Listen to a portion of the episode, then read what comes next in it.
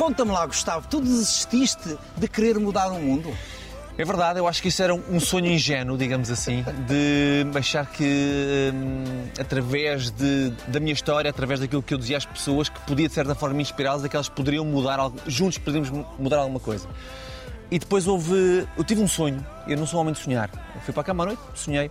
E nesse sonho dizia, dizia a mim mesmo que a tua missão já não é inspirar os outros, tua missão é ser pai de família.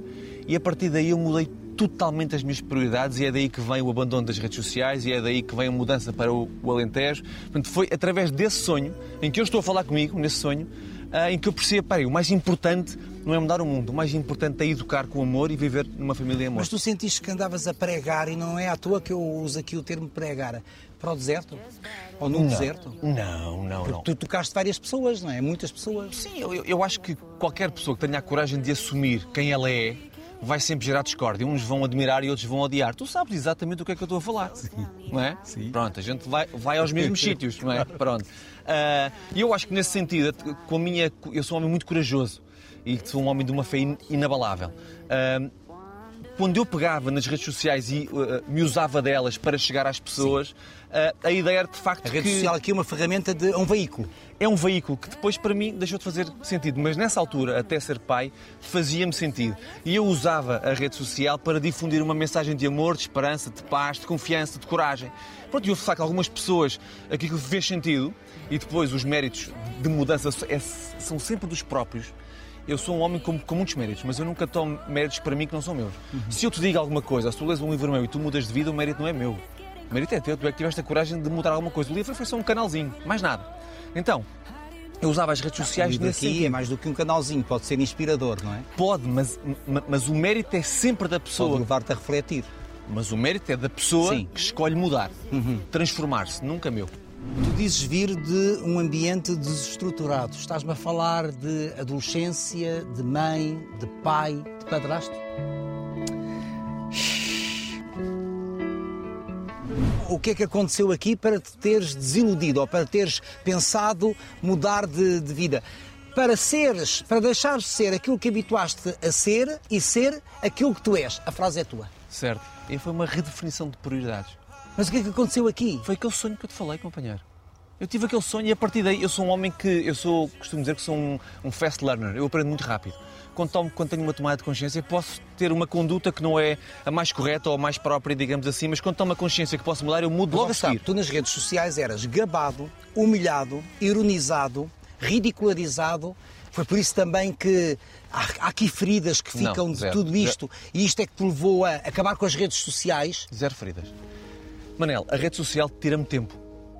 Porque eh, não é só ir colocar os posts, é depois a energia que eu recebo de lá de idolatração, ou de inveja, ou de ódio, digamos assim. Eu quando recebo isto, eu tenho que gerir isto. Tu sabes o que é que eu estou a falar. Nós não somos indiferentes a isto, não é? Nós somos seres humanos. Eu por acaso sou. Mas eu, eu recebo e depois tenho que gerir. Posso gerir mais rápido ou mais devagar. E eu preciso desse tempo para estar com a minha família, preciso de- desse tempo para estar com a natureza. Então foi uma redefinição de prioridades. Não, mas eu- o que eu não entendo é como é que tu, que hum, mostras aos outros, ou tens mostrado uma estrutura de vida, pensamentos assertivos, bem definidos, um caminho, tanto pode ser este como aquele, mas tu queres ir, depois deixas-te ir abaixo, estou a colocar tudo isto entre aspas, com esse tal ódio, essa tal inveja, essa tal raiva que também perpassa nas redes sociais. Não, mas eu acabei de dizer que não tem nada a ver com ir abaixo. Aliás, eu fui foi para cima. Quando, quando tu abandonas a rede social, claro que a promoção é estamos ligados, mas não. Agora estavas-me a dizer que essas coisas também te chegavam. Portanto, as- a, a negatividade de uma rede social ou de um comentário. e depois tens que gerir aquilo, mas tanto a negatividade como a idolatração. Sim. Que é, também é uma seca. Não tenho Sim. paciência para isso. Também não ligo. É pá, não tenho paciência para isso. Então, eu fui foi acima, porque eh, o marketing de uma rede social, nós estamos ligados, mas não, nós estamos desligados. Para mim, as redes sociais deviam ser proibidas até aos 16 anos. E não deviam a- a- entrar em escolas até ao secundário. Era, é- é- isto, isto devia ser leis. Porque os pais não têm tempo para educar os filhos.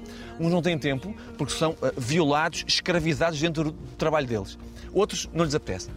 Pronto.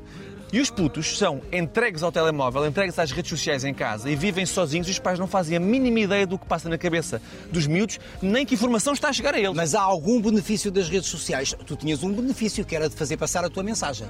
Tinha, depois achei que isso não era assim tão importante, comparado com aquilo que tenho hoje em dia. Mas abominem-se as redes sociais ou elas servem para alguma coisa, em teu entender? Serve para quem achar que é importante. Para mim, não é. Todo- toda a gente me diz. Há muita gente na dúvida de abandonar aquilo. hã? Muita gente que uma façam vo- abandonar dentro de dois anos. Pronto, com uma vontade enorme de largar aquilo. O que é que Porque acontece? é um vício, é algo que se entranha. É uma coisa má. É algo que se apodera de nós. É uma coisa. Exatamente, é uma coisa má. Mais, e tu basta ver eh, documentários na, na- na Netflix que vão Sim, muito sim. mais profundo do que Sim, isso que estamos a falar Está agora um. Está Agora agora um, pronto. atualizado. Mas o que é que eu quero dizer ah, ah, com isto? Os pais têm que ter noção que quando entregam os filhos à, à rede social, tudo pode acontecer. E os putos têm acesso a informação que não faz sentido. Nós fazemos aqui eventos para eh, jovens e adolescentes. Manel, chega aqui miúdos, aqui a casa, que eu conheço há 4, 5 anos, quando não tinha re- redes sociais ainda, que brilhavam, eram putos livres. E hoje em dia o problema deles é porque eu não consigo vestir uma, camise- uma camisola do mesmo tamanho da minha amiga. E a gente não tem noção como, como esta competição. A gente, a gente vive numa era de escravizado. Completamente. A gente vive numa era de competição quando, vive- quando devíamos viver numa era de cooperação. Não competição. E depois, porquê é que decides então pelo Alentejo? Quando tu és eh, da zona de Lisboa? Sim, porque eu... Sintra, não é? É, sim. Porque eu sempre disse que para mim é África no mundo e Alentejo em Portugal. Isto é a minha África. Eu não tenho gnus aqui a passar, nem girafas, nem búfalos. Tens saca-rabos. Nem, nem tenho saca-rabos, exatamente. Javalis. E javalis. Epá, e depois tenho gado aqui a passar e tenho ovelhas e não tenho a, a, a, acácias, mas tenho oliveiras e azinheiras. E então, isto para mim é a minha África. Eu sou completamente apaixonado por esse continente e completamente apaixonado por esta zona do país. Eu há bocadinho fui, fui pôr o Salvador a dormir a cesta. E ele disse-me assim, papá, ficas comigo para sempre? Falavas tu aqui há pouco nesta casa, portanto, neste teu espaço, neste teu chão, Sim. eh, alentejano, vêm jovens. Isto quer dizer que aqui acontecem que eh, Eh, eventos, encontros, retiros, eventos, sim, retiros. Sim, sim, sim, sim, sim. sim. Portanto, continuas a tocar as pessoas. eu- eu e a minha mulher, neste momento até mais a minha mulher. Até mais a minha mulher. Eh, Eu, eu decidi mesmo fazer uma, uma pausa. Este livro é um livro que está escrito há um ano, saiu agora, mas está escrito há um ano. É um livro que relata na primeira pessoa, um relato profundo sobre esta Sim, sim, nossa esta mudança, mudança. de vida. Eh, E eu fiz mesmo uma. Eu, estou em pausa. A minha, a minha função neste momento, aquilo que eu quero para mim, a minha missão é ser o melhor marido, o melhor pai, um melhor dono de casa. Melhor amigo. Com certeza. Incondicional. Olha, vê, três amigos. Queres ver? Eu conheci o Gustavo Santos eh, há seis anos, num, num dos workshops que ele fez dos primeiros livros dele de desenvolvimento pessoal. E o Gustavo, ao longo destes seis anos, foi a pessoa mais importante para mim, a que mais me inspirou. E daí eu estar hoje aqui, como amiga, como vizinha. Quem diria que ao fim de seis anos eu ia conhecer o homem da minha vida na casa do Gustavo, o homem que ele escolheu para padrinho do filho mais velho dele. Sou o padrinho do Salvador. O Gustavo significa amor, significa família. É, é o irmão que eu não tenho de, de sangue. Eu tenho uma filha com, com 36 anos que vive nos Açores e a minha filha diz que ele é o meu filho mais velho. Hum, neste momento sou extremamente grata essa amizade sincera e pura que nós temos. Vamos edificar aquilo que temos para edificar e vamos ser felizes nesta nova terra. Obrigada. Isto é família. O que é isto da Nova Terra? Isto é um projeto? Sabes, quando, quando tu chegas ali de carro, não, não sei se reparaste, há ali uma tableta que diz mesmo Nova Terra, ela é a entrada das escadas do Alpenda. Nova Terra é um lugar onde todos se ajudam, todos constantemente e incondicionalmente, e onde as nossas diferenças são aceitas, independentemente de serem grandes ou pequenas. A Nova Terra começou a acontecer dentro da nossa casa. Nós vivemos dessa forma. Eu e a Sofia, nós somos muito diferentes. Muito. Nós vimos de, de- de princípios familiares completamente distintos. Eu de uma destruturação, de, uma, de, uma, de um desamor brutal e a Sofia com uma organização, com, com amor, com afeto, eh, com presença. E então eh, nós somos muito diferentes precisamente por causa disso. O nosso passado faz, faz uma grande parte da nossa história. Depois temos que transformar isso, essas dores todas em amor.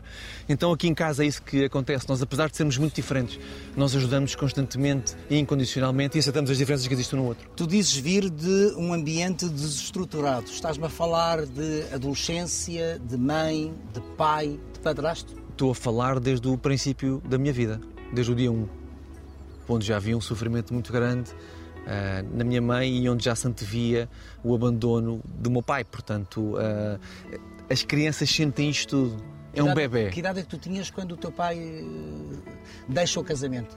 não era um casamento, era um relacionamento, sim. Para, para mim é casamento. Sim, eu tinha dois meses. Sim. Dois meses, sim. E há aqui depois um período de sete anos a viver com a tua mãe. Sim, com a minha mãe, exatamente, com a minha mãe uh, e depois com, com um homem que, que, que ela, que ela escolheu uh, casar-se. Foi talvez uma das escolhas mais questionáveis da minha mãe. Era, isso... bom, era bom para ela ou não? Ele, ele, ele era, era, bom para ti? Ele era, sim, ele, ele era bom para toda a gente, mas a minha mãe não o amava, nunca o amou. A minha mãe casou-se com aquele homem porque pensou primeiro num pai para mim do que num marido para ela. Pois, para dar um pai. Sim, Uma e... vez que o pai estava sim, ausente. E é por isso que eu falo tantas vezes nos meus livros que nós temos que, que, que nos amar em primeiro lugar. Mas é, é, é, justamente a partir deste exemplo que eu às vezes ponho em causa, que eu ponho em causa como, como ouvinte, porque tenho outra maneira de ver as coisas também, uh, o teu discurso motivacional. E eu acho que o discurso motivacional, o teu, o teu ou um outro qualquer, por vezes é quase que uma fórmula instantânea. Quando eu sei que resolve muitas coisas, eu sei que é inspirador para muitas pessoas, mas quando os traumas estão fundo, é necessária uma terapia, não é apenas um discurso motivacional, não é? Sim, mas o meu discurso ele não, ele não é feito para ser motivacional, ele é, ele é, feito para ser verdadeiro. Se ele é motivacional ou não. não isso... Eu acredito que seja verdadeiro. É, eu é penso que por vezes há pessoas que necessitam de outro tipo de terapia porque há coisas muito recalcadas oh, que Manel. estão lá fundo que é necessário ir buscar, descodificar e arrumar. Companheiro, isto podia ter dado muito errado comigo.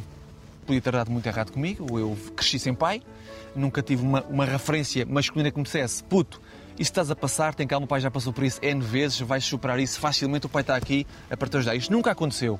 E que... Mas tinhas saudades de um pai que nunca tiveste, pelo menos depois voltaste a ter. Mas tu praticamente nasces e ficas sem a referência do pai. Sempre. Como é que se tem saudades de uma coisa que não se tem?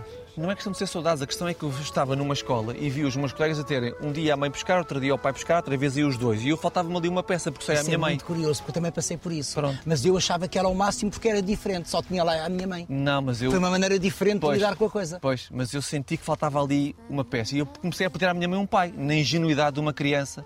Quero um pai, quero um pai, quero um pai. E a minha mãe casou-se então com esse homem que sempre foi extraordinário mas que não era um homem que ela amava e, e que fez as vezes. Como é que lidaste com o facto de não ires apresentar, depois de tantas edições, de tantos anos, o querido Mudei a Casa? Quando é que tu percebes que este homem, portanto, que ela não o amava, Sim. e quando é que tu percebes que chegas até ao ponto de dizer à tua mãe não gosto de ti amando-a tanto? É. Eu, isto é muito estranho. Não, não, porque nós às vezes nós temos que. Isto não é cruel? Não, não, isto é, é verdade. A verdade pode doer. Mas se eu sou verdadeiro contigo e, te, e, tu te magoas com a minha verdade, o trabalho que, tens, que tem que ser feito és tu. Tu tens que aceitar que eu tenho direito a, a dizer a minha verdade. E quando eu disse esse não à minha mãe, eu lembro-me perfeitamente de onde é que foi, lembro perfeitamente da reação dela e como é que ela ficou. Naturalmente, uh, descambou o mundo dela, porque eu sou o mundo dela. E eu sempre fiz este trabalho com a minha mãe. Mãe, eu não posso ser o teu mundo. Minha mãe um dia disse-me chateada: Já não és o meu ídolo. Eu disse: É pá, ainda bem. Se soubesse, tinha feito isto antes. Porque eu não quero ser o teu ídolo. Tu tens que concentrar em ti, na tua vida, nos anos que estão a passar e já não faltam muitos, porque não dá para viver muito mais. Uh, e esse não que eu disse à minha mãe foi um não de: Mãe, eu não gosto de ti porque eu não tenho pontos de ligação contigo. Amando-a tanto. Isso. Mas a verdade, é... escuta, o amor é verdade. Se eu digo que sim, mãe, eu gosto de ti, quer dizer que a minha mãe pode continuar na cama a queixar-se, pode continuar na cama a culpabilizar tudo e mais alguma coisa, pode continuar na cama resignada e desistir de tudo e mais alguma coisa. E ela mudou a vida dela? Ela mudou quando, este, quando isto acontece.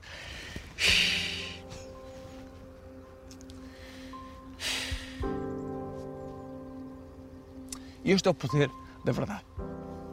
Voltaste a ser o ídolo dela? Não, mas. Não, não, sim. Pois. Passe-me já com ela. Eu tenho muita, uma ligação muito forte com o meu filho. É, é um filho extraordinário, tem muita preocupação comigo, é muito meigo, dá muitos abraços, muitos beijinhos. Eu fico muito feliz quando ele me faz isso. A história mais emocionante era quando ele era pequenino que eu chorava muito. Ele limpava-me as lágrimas com os beijinhos que ele me dava nos olhos. Chorava porque o pai foi-se embora e nós ficámos os dois. Quero te dizer que tu és um homem extraordinário, és um pai fantástico, um marido também e um bom filho. E a mãe está muito feliz contigo. Tu sabes que, que tu, para mim, és uma pessoa muito importante na minha vida, filho. Muitos beijinhos para ti, querido. É ótimo. Depois de tudo o que nós passámos. Não posso limpar as lágrimas. Não, não, estamos não. estamos Tranquilo. em pandemia. Tranquilo. Depois de tudo o que nós passámos e que eu passei eh, nas mãos da minha mãe, que era uma pessoa visivelmente doente e desequilibrada, conseguimos ter este tipo de afeto. Mas porquê é que ela estava desequilibrada? Por tudo isso? Não, porque eu- quando o meu pai se vai embora de casa, eu imagino assim. Nós somos pais há dois meses, eu e a É um Sofia. projeto que. E de repente a Descanso. Sofia pira-se. E eu fico com um projeto que era nosso. E a minha mãe já era uma pessoa bastante instável, bastante frágil. Mas que sempre me falou, minha mãe sempre falou de uma mulher que era uma, uma ativista que se punha mesmo em frente dos tanques do exército, que ela, Ela, trabalhava, ela. ela, que trabalhava no exército, aí, e era uma defensora dos direitos humanos. Minha mãe sempre falou desta mulher, mas eu infelizmente nunca conheci esta mulher. Mas então, onde é que estava essa mulher? Está- Estava- Havia sido anulada porquê? Pela, Esta pela mulher- perda do companheiro, do marido? Esta mulher foi assim até eu ter nascido. A partir do momento em que eu nasço, esta mulher mudou porque ela perdeu o homem da vida dela. Sim. A minha mãe nunca foi o homem da vida do meu pai, mas a minha mãe perdeu o homem da vida dela. E eu fui muito culpabilizado por isso. Porque quando nós estamos habituados a pôr as coisas fora, ou melhor, quando nós idolatramos alguém, se eu te idolatro a ti, qual- qualquer coisa que corra mal comigo, eu vou dizer que tu és o responsável. Porque eu fiz tudo por ti e tu agora não, não me dás nada. E ela responsabilizou-te? Culpou-me sempre. Mas, ver- Pelo- mas pelo afastamento do meu pai? Mas verbalizava-te isso? Claro, por causa de ti é que o teu pai se foi embora. É muito violento, não é? É violento. Porque. eh, Como é eh, que tu cresceste com isso? Por isso é que eu disse que isto podia ter dado muito mal. Muito mal. E eu acho que fui eh, guiado. E sabes que eu- que eu sou homem de fé. Eu acredito em Deus, mas um Deus sem igrejas. Não tenho paciência para igrejas, não, não gosto, acho que é tudo um- uma, uma grande farsa. Mas acredito no Deus. A no grande, Deus a grande empresa. É isso, no Deus, no grande amor eu, eu acredito. E eu acho que eu fui muito guiado. Eh, Eu acho que fui muito protegido. A minha mãe sempre disse: Filho, tu mal nasceste também vai à igreja e colocar-te nas mãos de Deus. E se calhar funcionou. Ela já vem aqui muitas vezes? Ela, a minha mãe, veio aqui talvez não veio aqui muitas vezes. Minha mãe tem uma doença chamada fibromialgia, que é uma Sim, doença que lhe eu sei. afeta eh, bastante. Que tem surtos. Tanto Tem pode surtos. estar muito ativa como Sim. pode estar completamente. Qualquer viagem de lá inativa. para cá Sim, pode ser extremamente extenuante ah, ah, para ela. Mas é uma pessoa que eu fiz. um- nós fizemos um trabalho de perdão, porque eu também não fui um filho perfeito para ela. Eu fui um filho revoltado. Então, estou-me a pôr culpas em cima que eu não tenho. que sou culpado porque chorava muito à noite até, até aos dois meses de idade. Sou culpado porque casaste com um homem que eu não escolhi, foste tu que escolheste. Eu sou culpado disso. E eu cresci como sendo culpado. E eu, é a pior coisa que podemos fazer um ser humano é culpá-lo de uma coisa. Porque a culpa tem um peso tremendo. Tira a esperança. E porque a culpa não é do outro, é nossa? A responsabilidade é sempre do próprio. Sempre do próprio. Se me pedis para definir o meu pai além disto, eu não consigo defini-lo, porque o meu pai não se apresentou nem como pai, nem como avô. Mas gostas do teu pai? Agora acredito, no dia em que ela veio aqui, que te deve ter dito, querido, mudaste de casa. Exatamente. Como é que tu lidaste? Agora damos aqui uma volta na conversa e depois eu, eu, eu volto ao sítio onde estávamos. Como é que lidaste, porque estavas aqui, Sim. com o facto de não ires apresentar, depois de tantas edições, tantos anos, o querido Mudei a Casa? Fiquei chocado. Naquele segundo fiquei chocado, porque estou à espera de uma coisa. Mas ficaste chocado e verbalizaste coisas das quais te arrependes, como por Nunca, exemplo. zero. É porque entretanto saíram afirmações Nunca sobre o. João Montes, que é o novo apresentador. O que eu disse- o que eu que eu dizia assim, mas então o que é isto? Onde é que está? Onde é que está? Se isto é verdade, atenção que eu dou sempre desconto àquilo que sai, até porque os títulos são sempre enviesados, enganadores e sobretudo manipuladores. E portanto eu pensei, não, isto, isto não cola com o Gustavo Santos que depois diz o que diz. Manel, mal eu vi aquela, aquela frase, eu, eu também não vejo notícias, mas quando vou ao Google no meu telefone aparece-me um feed de notícias e aparecia lá aquilo em primeiro lugar. Fiquei chocado com aquilo. A única coisa que eu disse é que eu desejava sorte ao João porque é um programa de uma grandiosidade humana gigante. Pois é. E eu acho que a TVI tem o querido como o programa desta grandiosidade humana, é o querido. Eu não estou a fazer, desejo a maior sorte ao João. A primeira e coisa gostaste que fiz... particularmente deste projeto por essa grandiosidade humana, porque não é só mudar a casa, é mudar a vida de muitas pessoas. Não é? Manelo já disse, e vai sair uma entrevista agora em breve, eu não faço televisão para encher chouriços. Não faço. Para mim a televisão é verdade, é emoção, é transformação, é mudança. Se houver um programa para mim que tenha a ver com isto, eu faço. Se não houver, eu não faço e se calhar nunca mais voltarei à televisão, embora seja um apaixonado pela televisão. Deixa-me só dizer o seguinte: quando vi aquela mensagem de que eu uh, criticava ferozmente uh, uh, o João, a primeira coisa que eu fiz foi ligar ao realizador do programa, que é o Samuel Fortuna, que é o homem que aguenta tudo aquilo, tudo aquilo, por pinças, é um realizador extraordinário, e disse: Samuel, eu vou-te passar um WhatsApp áudio e vais passar isto ao João quando estiveres com ele. E foi o que ele fez numa reunião entre ele e a Ana Cristina da Briscoman. E fiz um áudio também à, à, à, Cristina e disse: Cristina, quando estiveres com o João, que sei que estás com ele, faz-lhe passar este áudio também. Porque eu preciso que esse rapaz saiba que eu nunca disse, nem nunca diria uma coisa daquelas. Mas ficaste triste por não fazer quando recebes a notícia daquela maneira ou não? Eu fiquei, uh, naquela fase, foi surpreendente para mim, não estava à espera. Depois eu acredito sempre, o Manel, é que eu acredito sempre que se, que se, não me querem, porque aquilo já não é para mim. Alguma coisa maior em televisão, fora da televisão, vai acontecer. Para ser em televisão, e eu gostava que, que, que, o meu caminho ainda fosse por aí, embora eu tenha três projetos que vou edificar em Avis, por exemplo, eu não preciso da televisão, mas eu, eu sei que eu sou um dos grandes comunicadores deste país. Não tenho a mínima dúvida. Porque eu falo sobre o amor, companheiro. E há muito pouca gente a falar sobre o amor. Cru, muito pouca gente. E eu gostava que houvesse um projeto na TVI, fosse onde fosse, eu, eu falo em TVI porque eu tenho uma. Eu, eu, eu, eu já senti a Cristina. Isto quer dizer o quê? Quer dizer que eu, eu percebo o que ela quer fazer uh, e, e, e, e, reconheço como ela é, tão, é tantas vezes injustiçada. Eu já cheguei a dizer, tu fazes bem a muita gente, mas a maior parte dessas pessoas ainda não conseguiu perceber porque ela é verdadeiramente inspiradora, é corajosa. Não concordo com tudo o que ela diz, nem com tudo o que ela faz, como é óbvio, mas acho que é uma mulher que, que pode trazer, porque tem poder para isso e tem raízes para isso. É que ela tem raízes para isso. E o que é o amor cru? De que falas? O, o amor cru é a verdade crua. Pá, é verdade. É. Mas a, a, a, tua verdade é a tua verdade. Há eu... milhões de verdades. A minha verdade é a minha verdade. eu tenho direito a expor a minha. Claro. E sem nunca impô-la. E eu tenho... Exatamente. Essa é que é a diferença. Então qual é a tua verdade? A, mi, a, minha verdade é esta, é esta, entrevista desde que nós começámos, é esta mudança para o Alentejo. Claro. É esta, é, esta mudança para o Alentejo é o ter escolhido através daquele sonho redefinido a minha prioridade. A minha verdade é que eu vivi e nas, eu nasci e estou aqui para amar. Então espera lá, então voltemos àquela frase. Eh, eu deixei de ser o homem que me habituei a ser Sim. para ser quem sou. Então Sim. que homem é que eras? Era um homem Até esta mudança. Era um homem que estava muito confortável. Estava muito confortável, Manel. Epá, eu estava com relacionamentos e atendo as minhas aventuras. Portanto, antes, acho, antes da Sofia. Antes da Sofia, eu acho que é importantíssimo as pessoas experimentarem-se com respeito. Eu acho que isso é fundamental. Sim, faz parte. Prazer é fundamental na vida. Tem que existir. Um, estava confortável, os meus livros estavam a vender à séria, estava bem na televisão, estava bem materialmente, estava espetacular. Só que às vezes o conforto, mesmo que nós sejamos muito atentos, e eu sou, faz com que a gente se perca gente acomoda-se um bocadinho àquilo, habituamos um bocadinho àquilo. E eu ia postando para canto o maior medo da minha vida, que, era? que não é difícil de imaginar, o maior medo da minha vida era constituir família. Mas porquê? Por causa da família que não tiveste? Porque a referência que eu tinha é que a família era uma merda. Sim. Posso dizer essa palavra aqui? Claro. Perfeito. A família era só dor, sofrimento, violência, ameaças. Portanto, se a família era aquilo, eu queria Não querias tudo... aquilo para ti. Pronto. Então, esta mudança dá-se porquê? Eu conheço a Sofia, a Sofia conhece-me a mim e eu encontro. A Sofia tem momentos em que o, o, amor dela é tão cristalino que dá quase para tocar. Essa história também da Sofia, mas, mas é para enredo de, de cinema. Porque é. é assim, vocês conhecem-se num ginásio, mais tarde, muitos anos mais tarde, é que se eh, reencontram ou é encontram, sendo que ela havia sonhado contigo, é sem ter falado contigo. É verdade.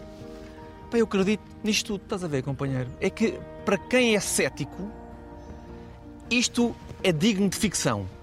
Para quem não é cético, Opa. isto é digno de realidade. É que eu sou cético, tu és eu um sei. crente. Isto é muito engraçado. É lindo. Isto é uma conversa entre um cético e um crente. Tu não és cético, tu também acreditas no amor, caraças. Não acreditas? Sim. Epá, então isso é que é, meu. Isso é que é, a única verdade é essa. Tu és mais amante no Alentejo? Claramente, porque sou muito melhor homem e muito melhor uh, marido. Queres ouvir a Sofia? Quero, como é óbvio. como é óbvio. Olá, amor. Simplesmente quero dizer-te tenho muito orgulho em ti Uh, tenho muito orgulho na pessoa que te tornaste. Uh, Orgulho-me ah, das pessoas que nos estamos a tornar e da família que estamos a construir. És a pessoa que eu escolhi para partilhar o resto da minha vida. O momento mais emocionante que nós vivemos foi, sem dúvida, o nascimento dos nossos dois filhos e um momento muito emocionante, menos positivo, mas que nos trouxe uma força muito boa, muito curativa. Eu tive um aborto e, e isso foi um momento que nos, que nos ligou muito e que nos curou e que nos fez resgatar uh, um potencial e uma força que nós pensávamos que estava escondida. Amor, agradeço-te por uh, partilhares os mesmos sonhos que os meus. Obrigada. É linda. É linda. Há almas gêmeas? Com certeza. Esta é uma delas. Há mais. Esta é uma delas. Deixa-me dizer duas coisas em relação à Sofia. Há bocado para completar aquilo que falámos há bocadinho, que é o meu maior medo era constituir família. E quando nós nos reencontramos, como tu falaste muito bem, eu, eu reparo nela asas do tamanho das minhas. E eu escolhi a Sofia como uma mulher para me dar a mão e ajudar-me a enfrentar esse grande medo.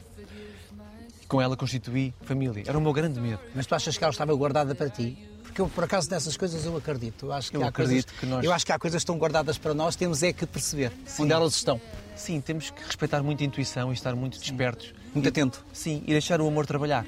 E se nós deixarmos o amor trabalhar, as coisas depois acontecem. E em relação a este aborto que ela está a falar, que foi uma grande dor, sobretudo para a mulher. É uma grande dor para todos, mas sobretudo para a mulher, que é um ser que é um género que eu admiro profundamente. Foi Ah, antes de Salvador? Não, foi entre o Salvador e o Xavier. Nós estamos num hospital, companheiro. Ela com um procedimento que é muito doloroso. E eu andava a dançar músicas africanas, meu, fechado numa, num gabinetezinho só com umas cortinas para ver se ela se conseguia rir um bocadinho, para aliviar um bocadinho a coisa. E mesmo o parto do Salvador, o Xavier não pôde assistir porque foi em plena pandemia. Mas o do Salvador, nós estamos ali, homens, a nossa mulher está a parir e nós estamos, a mulher está a dar a, a vida, está a representar a família inteira naquele momento. Nós só, temos ali, só estamos ali para lhes dar a mão com muita força e fazê-las rir, para atenuar um bocadinho o sofrimento do momento, que é um momento mágico e que me. ah,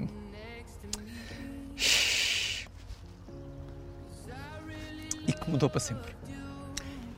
Por acaso é verdade, a mulher é que encerra a vida e a esperança, não é? Não é o homem. Ah, o mundo vai ser dominado por elas, e ainda bem, porque elas representam o amor. Já é tempo. Já é tempo. Thank you for the happiest year of my life. Fala-me dos teus filhos. Tu dizes que uma criança, um filho, é um mundo encantado à solta. Eu adorei esta frase. Dizes aqui no teu livro. Sim, no reencontra. O Salvador é, é um pequeno Mowgli. Não é? O puto sai de casa, É o, dono, é é o dono disto tudo. é o dono disto tudo. E é. ah, quando falo sobre o Salvador, choro sempre. Porquê?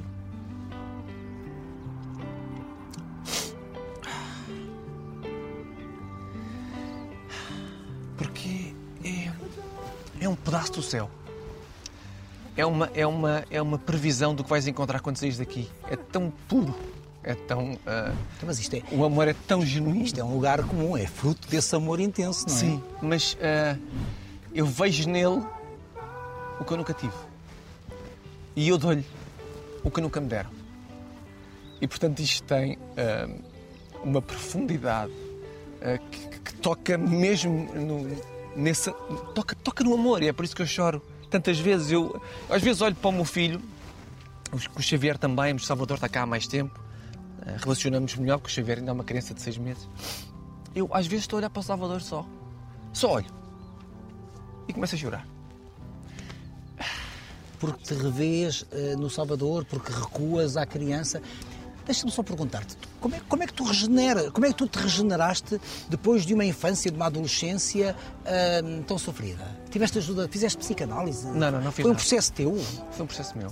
Mas com que armas? É, cá está, era aquilo que eu te dizia há pouco. É, é a coragem, meu. Tu tens que escolher olhar para dentro e perceber que isto está tudo tão mal, tão mal, tão mal, tens que pegar em, em algum sítio. E eu, como costumo dizer, Manel, desculpa, quem escolhe o caminho do amor tem que atravessar grandes desertos. E esses desertos são feitos de uma forma solitária. E eu fiz grandes, grandes travessias sozinho, sem ninguém. Não só, porque, por exemplo, tu tens uma fase, que é aquela fase em que eu te conheço, ainda eu estava no, no Porto, em que eras, tinhas a paixão da dança no Zexa. Então aí, aí, aí que Gustavo era aquele. Era um Gustavo que começou a perceber que afinal tinha valor em alguma coisa. Que não era só o culpado. E é por isso que eu disse que a dança. Já tão adulto? Só percebeste isso já adulto? Claro, companheiro. Claro, fácil. Eu sempre disse: a dança salvou uma vida. Porque ah, eu era bom a dançar, era bom, e, e- e- foi quando pela primeira vez eu senti que era bom fazer alguma coisa, que, que tinha jeito para alguma coisa. Porque até lá era o culpado, era a razão do sofrimento todo que existia dentro da minha mãe. Era. ah, Que ónus, que peso. era tão insuficiente para o meu pai ao ponto de ele me ter abandonado com dois meses de idade. É que não foi. Eu quando falei abandono, eu sou a favor da separação quando o amor des- desaparece. Tem- A primeira coisa que tem que fazer é separarem-se. Agora, Não podem uma separação é uma coisa, filhos. o abandono é outra. O abandono tem, tem uma, uma repercussão no interior da criança brutal. E só quem passou por isso, e infelizmente muitas crianças passam por isso, e às vezes os pais até podem estar presentes fisicamente, mas não estão emocionalmente, não estão amorosamente, porque não têm tempo, não têm vagar, não têm paciência, vivem dentro de casa com os pais, mas estão abandonados, são órfãos. De ser órfão de pai, durante aqueles, aqueles primeiros anos, muitos anos, adolescência. Tu depois resolveste tudo com o teu pai. E depois resolvi tudo com o meu pai. Ah, Foi dura essa conversa? Ou As foram- conversas? São, foram várias conversas. Sabes que o meu pai, se me pedisses para definir o meu pai, eu dizia-te assim: o meu pai é um homem com um sentido de humor afinadíssimo. É um gajo que tem piada. E é um gajo que, nas poucas vezes que eu senti derramar amor por ele, é um homem lindíssimo. Mas a partir daqui, o meu pai nunca se apresentou ao serviço. Se me pedis para definir o meu pai além disto, eu não consigo defini-lo, porque o meu pai não se apresentou nem como pai, nem como avô. Mas gostas do teu pai? Eu gosto de.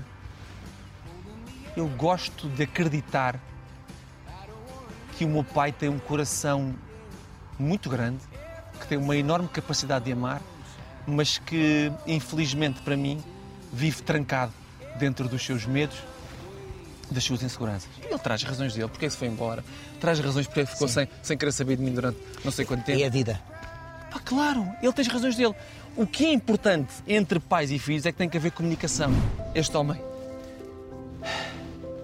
é melhor avô, é mais avô que o meu pai e a minha mãe juntos. Tu amas a tua mãe? Eu amo a minha mãe e eu, eu amo o meu pai. Agora, aí que chegar. cada vez mais, cada vez mais, porque ah, as diferenças que nos separam são cada vez maiores. Cada vez mais nós estamos mais afastados. E eu confesso que se eu hoje falo, falamos de vez em quando eu e o meu pai, é porque o meu pai toma a iniciativa. Porque Mas como é que, como é, que há amor se não se constrói esse amor? Não, ao, porque- longo, porque ao longo do tempo. Não, mas este amor foi construído. Às vezes que eu já chamei o, o meu pai às conversas. Às vezes que Ele já- é que não vem. ele aparece fisicamente, mas não abre. Estás a Ele aparece, mas não está lá. Ele aparece, mas não está lá. E ele terá as suas razões para isso. E eu queria muito, eu tenho uma, uma esperança, mas é uma esperança muito discreta. É esse pai que tu não queres ser. Não, o meu pai, o meu pai sobretudo ensinou-me uma coisa: como não ser pai, como não ser avô, ok? Mas eu tenho uma secreta esperança, embora discreta, de que o meu pai um dia vá abrir. Eu também tenho uma secreta esperança que um dia o Xavier me diga alguma coisa sobre ti, mas acho que só conseguimos algumas coisas com o Salvador. Oh, meu puto. Uau!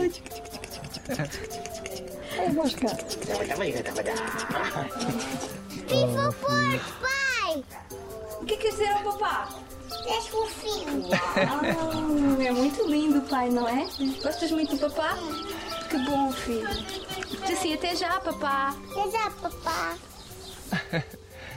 Eu há bocadinho fui, fui pôr o Salvador a dormir a cesta. E ele disse-me assim: Papá, ficas comigo para sempre? Essa é uma pergunta terrível.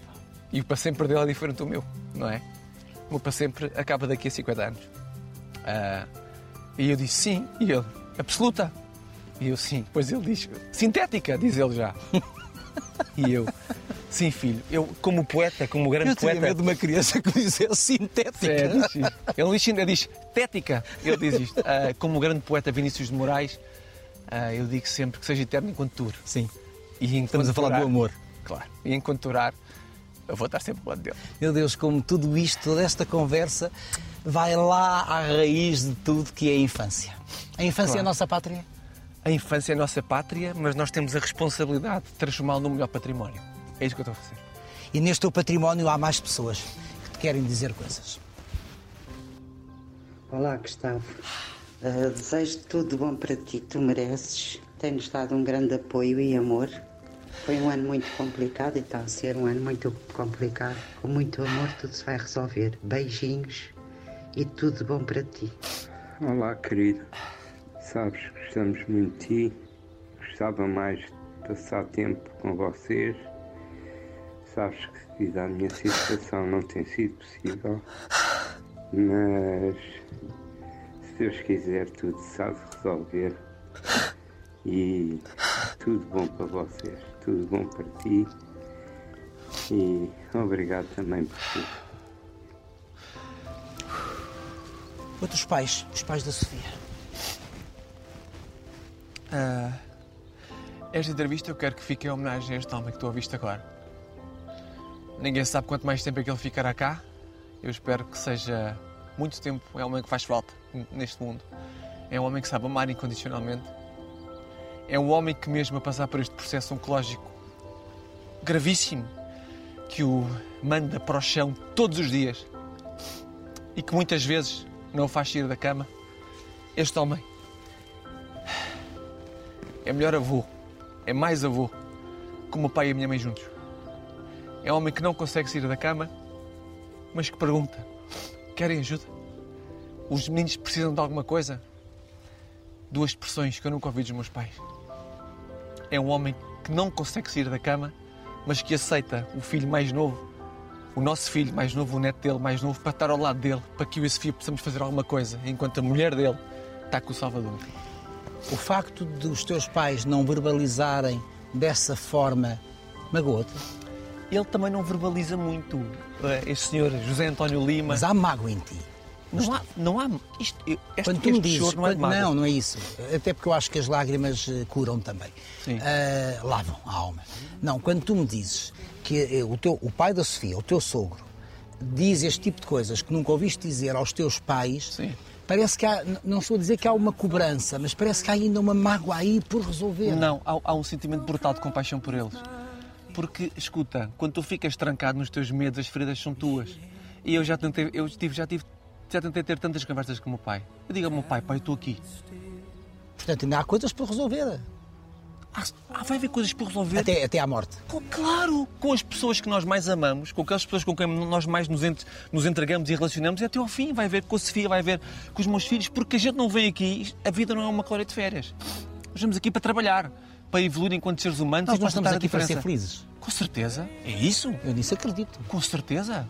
Todos. Sem- Mas, Todos, sem exceção. Mas para seres feliz, tens que saber transformar a dor em amor e tens que, tens que pôr, tens que te comprometer em curar as, tuas as tuas feridas. Porque não sou só eu que tenho. Temos todos, toda a malta que está aqui, há muita gente que está aqui, todos nós temos feridas do E esse, tra- passado. e esse trabalho, e agora estaremos a falar para milhares de pessoas, esse trabalho é um trabalho que tu fazes contigo a curar fe- feridas, é um trabalho solitário, é um trabalho que fazes contigo próprio ou com outras pessoas? Não, eu fiz um trabalho sozinho, eu atravessei o- o- muitos desertos sozinho. Foi a minha escolha. Há pessoas que não são capazes, têm que pedir ajuda. Há pessoas que têm que pedir ajuda e não têm que se sentir eh, minorizadas por isso.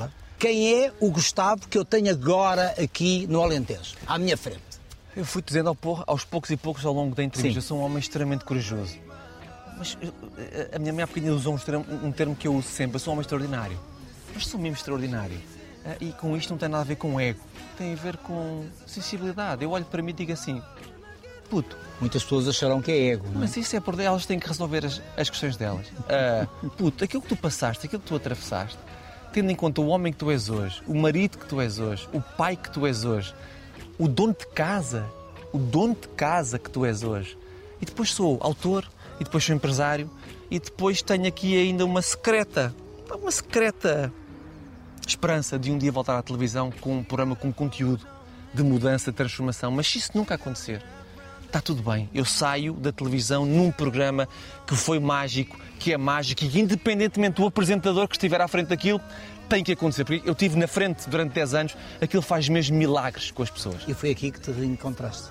E foi aqui que reencontrei a parte mais bonita que eu tinha, sem nunca saber que eu tinha, porque o medo de gerar família era demasiado grande para ver o que estava no horizonte. Gustavo, muito obrigado por tudo aquilo que me contaste e com lágrimas. Gosto muito de ti. Muito obrigado. Muito obrigado, eu gosto muito de ti.